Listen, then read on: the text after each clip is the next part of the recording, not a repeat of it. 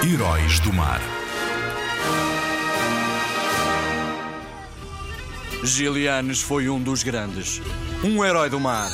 Não confundir com Ramalhianes, general e presidente na altura do 25 de Abril. Gilianes foi aprendiz do infante Dom Henrique e com ele aprendeu a navegar. Gilianes, com a sua alma de lusitano, fez o que muitos não conseguiram. Dobrou o Cabo do Medo, hoje em dia chamado Cabo Bujador. Com apenas um navio, com uma vela, superou ventos e tempestades e deixou escrita mais uma página de história. Obrigado pelo teu serviço, herói do mar.